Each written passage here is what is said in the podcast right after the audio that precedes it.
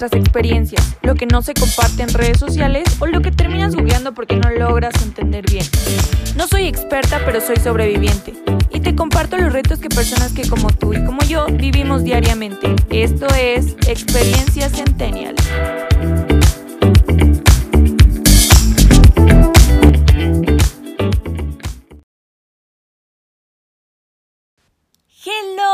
¿Cómo están? Bienvenidos a Experiencia Centennial. Mi nombre es Silvia y como siempre es un placer y un honor saludarles.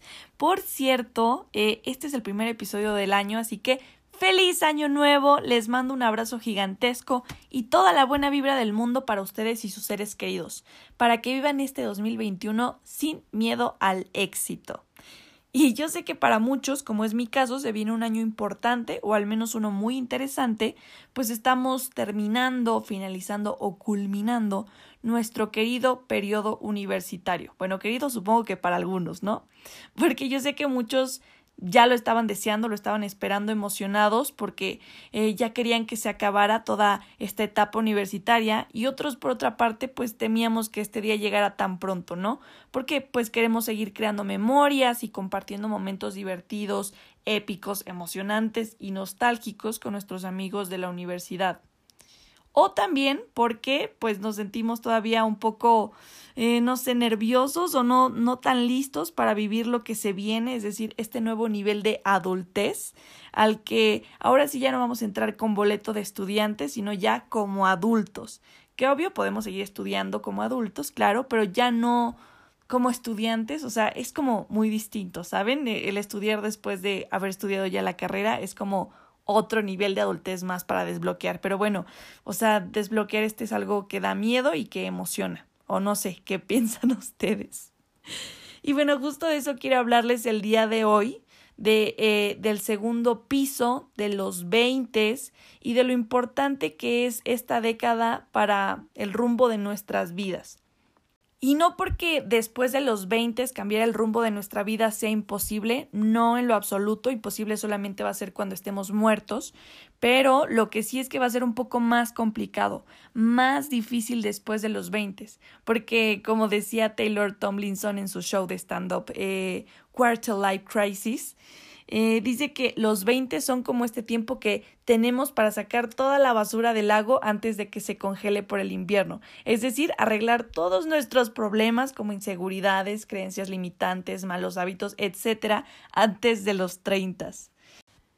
Y les digo esto porque creo que alguna vez todos hemos escuchado la frase de los 30 son los nuevos 20. Y esto porque en el pasado nuestros abuelos o incluso algunos de nuestros padres tomaban decisiones de adultos a una edad muy temprana, ¿no? Como estudiar una carrera y ya, esperar vivir de eso sin aprender nada más, ya no estudiar nada más. O mudarte a otro país, a otra ciudad sin un plan o con un plan a muy, muy corto plazo. O enamorarse, casarse y tener no sé cuántos mil hijos antes de los 25. O buscar un trabajo encontrarlo y ya, casarte con ese trabajo, dedicarle toda tu vida hasta jubilarte. Entonces se tomaban decisiones definitivas que por falta de madurez quizás no fueron las mejores, decisiones que no les dejaron ver más opciones o que les trajeron décadas de infelicidad o insatisfacción años después. Y creo que nuestra generación evade justo esas grandes decisiones por todo lo que hemos visto, como tantos divorcios, personas infelices en sus trabajos con sueños frustrados o las famosas crisis de la edad en las que los adultos quieren recuperar los años perdidos y empiezan a actuar como adolescentes etcétera. Y justo por eso es que nosotros preferimos aprovechar, entre comillas, nuestra juventud, disfrutar de nuestros veintes al máximo, dejando para después, para cuando venga el famoso invierno, como dice Taylor, ya tengamos que tomar estas decisiones tan importantes, ¿sí? Hasta los 30, ¿no?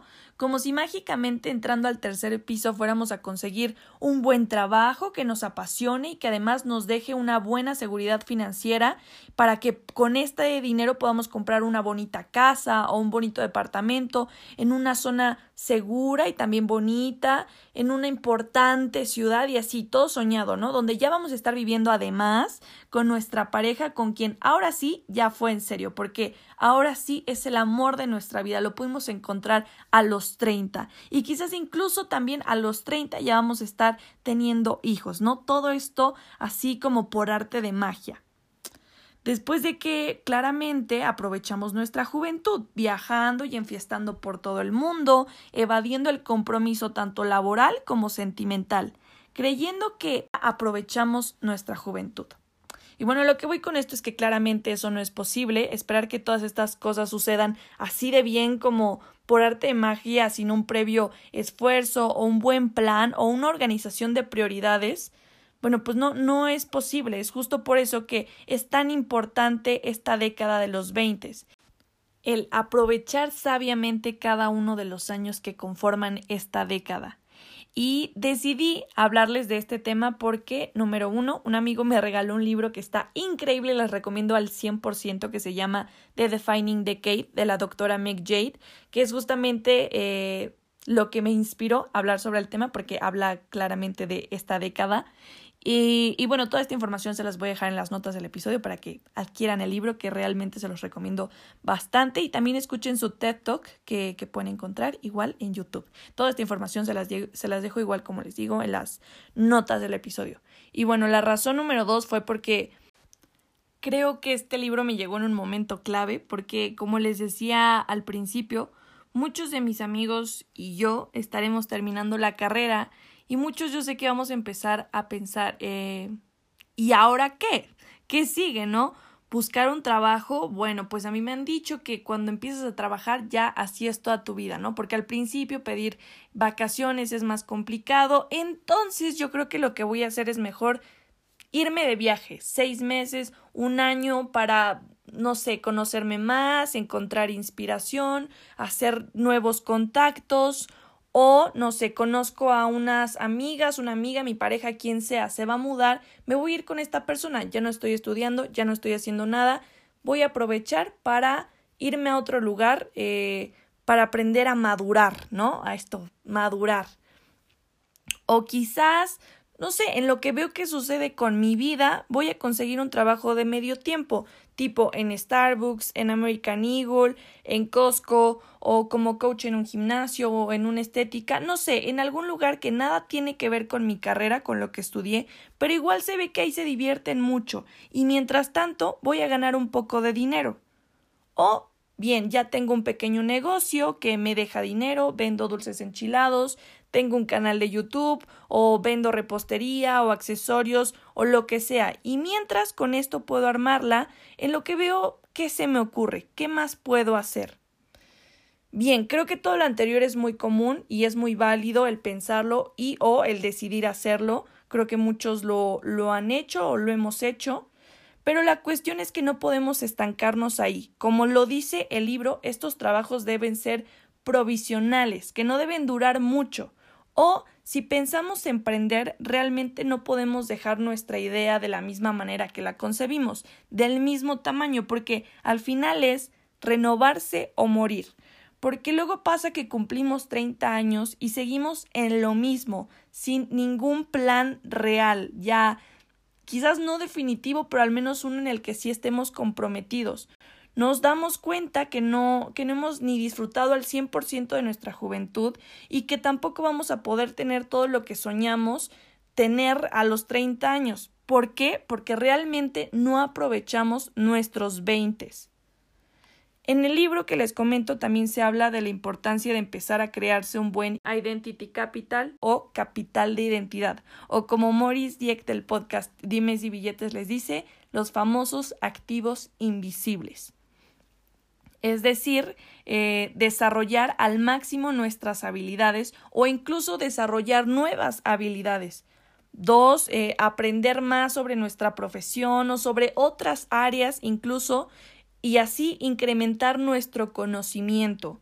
También el hacer nuevos contactos, es decir, expandir nuestro círculo social, que de hecho es algo que también menciona el libro y los llama como weak ties, la importancia de conocer nuevas personas y tener buenas conexiones, eso para todo en la vida. Estas personas no necesitan ser tus mejores amigos, Pueden ser tus compañeros del salón o solo tus conocidos o algunos amigos que hiciste por algún evento, no sé, por ejemplo, lo que les digo de los viajes, estos contactos que quizás no son las personas a las que si tienes una emergencia acudes de inmediato, pero al final estas personas te pueden ayudar a conseguir un buen trabajo como una referencia o un buen puesto o a sacarte de un apuro o al conversar con estas personas puedes abrir tu mente porque cuando estamos con nuestros amigos por lo regular nos juntamos con las personas que piensan igual que nosotros. Entonces como tal, a pesar de que compartimos los mismos gustos, no puedes pues aprender sobre ciertas otras cosas. Entonces,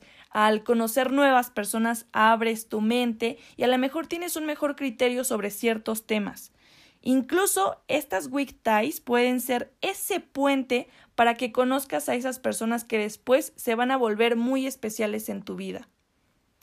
Otro de los activos invisibles es el cambiar nuestra actitud, nuestro mindset, o ser más valientes, o ser más ordenados, o ser más precavidos, o tener más confianza en nosotros mismos, o ser más pacientes, o ser más tolerantes, etcétera. Es decir, desarrollar esas virtudes que te van a hacer crecer como persona para que puedas vivir tus treintas y el resto de tu vida con mayor plenitud. Y por último, el cuidar tu salud. Y creo que esto nos queda aún más claro después de todo lo que vivimos con la pandemia, o al menos eso es lo que yo esperaría, claro, porque pues ahora sabemos que nuestra vida no está asegurada y que nuestros malos hábitos frente a una pandemia o frente a una situación difícil nos disminuyen las probabilidades de poder vivir para cumplir nuestros sueños. O que en un futuro un poco más lejano los achaques sean aún mayores y más caros, pues el desgaste se habrá ido acumulado. Entonces, eh, lo que les quiero decir es que es mejor ir previniendo y cambiando lo que no nos ayuda desde ahorita, porque tampoco nos va a ayudar en un futuro. Con estos activos invisibles, poco a poco vamos a poder ir creando un capital de identidad más conveniente para satisfacer nuestras necesidades y cumplir nuestros sueños. Y aunque tenemos toda la vida, aprovechemos que hay menor presión en esta década, por lo que podemos ir respondiendo con calma las preguntas de quién soy, a dónde voy y para qué voy hacia allá. Y las respuestas les aseguro que irán cambiando cada vez y está bien. Siempre estará bien mientras podamos responder a todo esto de, de una manera que nos brinde paz y cuando no lo haga, cuando no nos brinde paz, vayamos con un especialista. Es importante ir a terapia siempre que tengamos algún problema. Es importante tratar de salir del hoyo lo más pronto posible. Como les digo, no estancarnos. Y como decía Taylor, sacar toda la basura del lago antes de que ésta se congele. Otra cosa es que nuestra generación tiene un mundo de opciones, lleno de opciones, y quizás esto pueda sonar un poco abrumador porque tenemos que elegir entre tantas, pero recordemos que elegir una no significa que estás rechazando las demás, ni tampoco que elegir una quiere decir que estás atado, atada, atade a esta para toda tu vida. Al final, no puedes decir que algo no te gusta si no lo has probado, y los 20 justamente se tratan de eso, de probar y combinar hasta crear algo que te funcione, como un producto personalizado que nadie va a disfrutar más que tú, porque tú lo diseñaste como más te funciona y como más te gusta. Y con esta analogía del producto personalizado, si el producto fuera el rumbo de mi vida, en este momento le pondría una etiqueta que describa quién soy. Y en este momento escribiría soy Silvia, soy una persona alegre, sociable, impaciente, distraída, divertida, soy estudiante de contaduría, próxima licenciada en contaduría pública, soy practicante en el área de Contraloría de una empresa que me encanta, soy creadora de contenido, estoy en el camino a ser políglota, soy activista y estoy feliz de vivir mi vida. Y aunque estoy segura de que esta autodescripción cambiará en unos años o en unos meses, La verdad es que estoy bien con eso y me emociona porque quiero ser yo quien diseñe esta nueva descripción y no que el rumbo sin control de mi vida o la sociedad o mis familiares o conocidos o cualquier desconocido me defina. Voy a ser yo quien defina el rumbo de mi vida. Es por ello que para cerrar los invito a tomar el control de su 2021. Con todo lo que vivimos y aprendimos en el 2020, nos ayudó a reflexionar, a revalorar el tiempo que tenemos y lo que estamos haciendo con él, cómo aprovecharlo con las personas que amamos, disfrutar de lo que nos da placer, repensar el cómo administramos nuestras finanzas y reconocer que un ingreso no es suficiente porque hashtag diversificar. También el considerar cambiar nuestros malos hábitos o aprender un mundo de cosas que quizás antes ignorábamos desde nuestro privilegio o desde nuestra falta de empatía, etc. Como generación somos mucho más fuertes que antes y mucho más woke. Hay un término en alemán, Zeitgeist, que significa el espíritu o estado de ánimo definitorio de un periodo particular de la historia, como lo demuestran las ideas y creencias de la época. Y bueno, se dice que lo que define a una generación es lo que vive en sus veintes. Entonces, nuestro sidecast es la resiliencia, es ser conscientes social y ambientalmente y es ser inclusivos, entre otras cosas. Esto es lo que puedo decir por ahora, pero sé que somos y seremos muchas cosas más. Entonces ya solo me queda decirles gracias por escucharme un jueves más. Nos estaremos escuchando en 15 días. Síganme en Instagram como arroba experiencia-centennial. Les deseo un excelente año, que sus propósitos sean más reales y más apegados a lo que quieren ser. Y, y pues nada, les amo. Excelente día. Bye.